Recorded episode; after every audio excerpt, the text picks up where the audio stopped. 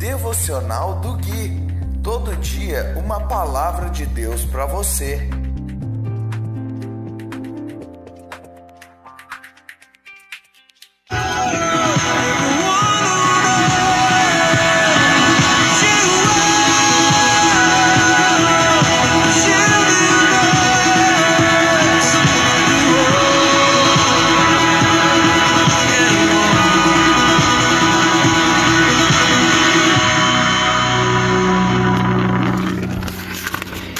Dia 26 de maio de 2021, devocional de número 180.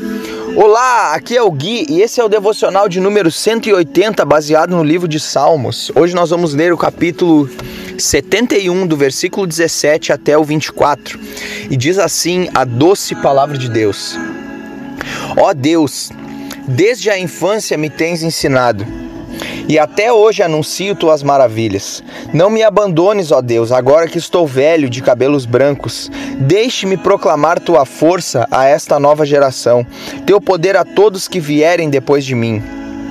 Tua justiça, ó Deus, chega até os mais altos céus. Tens feito coisas grandiosas. Quem se compara a ti, ó Deus? Permitiste que eu passasse por muito sofrimento, mas ainda restaurarás minha vida e me farás subir das profundezas da terra. Tu me darás ainda mais honra e voltarás a me confortar. Então te louvarei com instrumentos de corda pois és fiel às tuas promessas, ó meu Deus. Cantarei louvores a ti com a harpa, ó Santo de Israel. Darei gritos de alegria e cantarei louvores a ti, pois tu me resgataste. Anunciarei o dia todo teus feitos de justiça, pois foram envergonhados e humilhados todos que tentaram me prejudicar.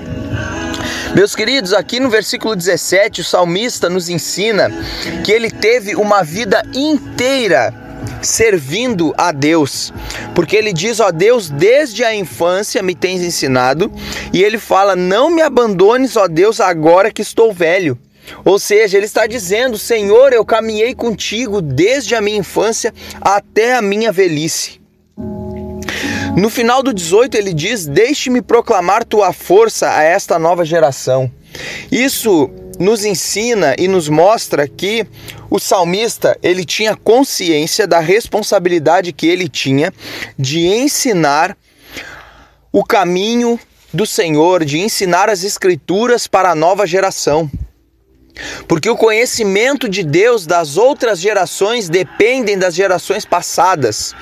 Por isso que o Senhor fala para que nós ensinemos os nossos filhos, falemos dos seus feitos na nossa mesa, dentro da nossa casa e andando pelo caminho, ensinando os filhos, ensinando a nova geração a respeito daquele que vive para sempre. No 19 ele diz: Tens feito coisas grandiosas, ou seja, Todos que conhecem a Deus têm muita história para contar daquilo que o Senhor tem feito em suas vidas. E não são coisas pequenas, são coisas grandiosas. No versículo 20 ele diz: Permitiste que eu passasse por muito sofrimento. Queridos, isso é muito interessante nós entendermos que o sofrimento ele pode acontecer e ele vai acontecer. Ninguém, irmãos, ninguém passará por essa vida sem sofrer. Nenhuma pessoa sequer, nem mesmo o Filho de Deus foi poupado do sofrimento. Pelo contrário, o Filho de Deus foi colocado sobre ele todo o sofrimento. Só que quando nós entendemos que Deus permite que nós soframos, não é, queridos, que essa permissão de Deus ela é voluntária. Como se cada sofrimento que nós estivéssemos sujeitos a passar, passassem pela mesa de Deus para que ele autorizasse. Eu vou autorizar que ele fique desempregado. Eu vou autorizar que essa doença abale ele, assino embaixo. Não, queridos, Deus não pega cada evento que pode acontecer na nossa vida e avalia cada situação, não. A permissão de Deus para o sofrimento já aconteceu quando o pecado entrou no mundo, quando Deus permitiu que o homem escolhesse entre a vida e a morte. E quando o homem escolhe a morte, o pecado entra no mundo e o sofrimento entra de carona, irmãos, porque o salário do pecado é a morte. E isso não significa que todo sofrimento que nós temos é consequência do nosso pecado individual, mas o sofrimento, irmãos, é consequência do pecado da humanidade. É consequência do pecado de todos os homens, de todos os homens. E para encerrar, é, quando ele começa a falar a partir do versículo 20: Tu restaurarás minha vida, tu me farás subir das profundezas, tu me darás. Ele está profetizando, irmãos, a partir da fé que ele tem no seu coração, de uma certeza daquilo que Deus vai fazer. E para finalizar, no 23 ele diz: Darei gritos de alegria e cantarei louvores a ti. Ou seja, não reprima a sua alma de adorar a Deus.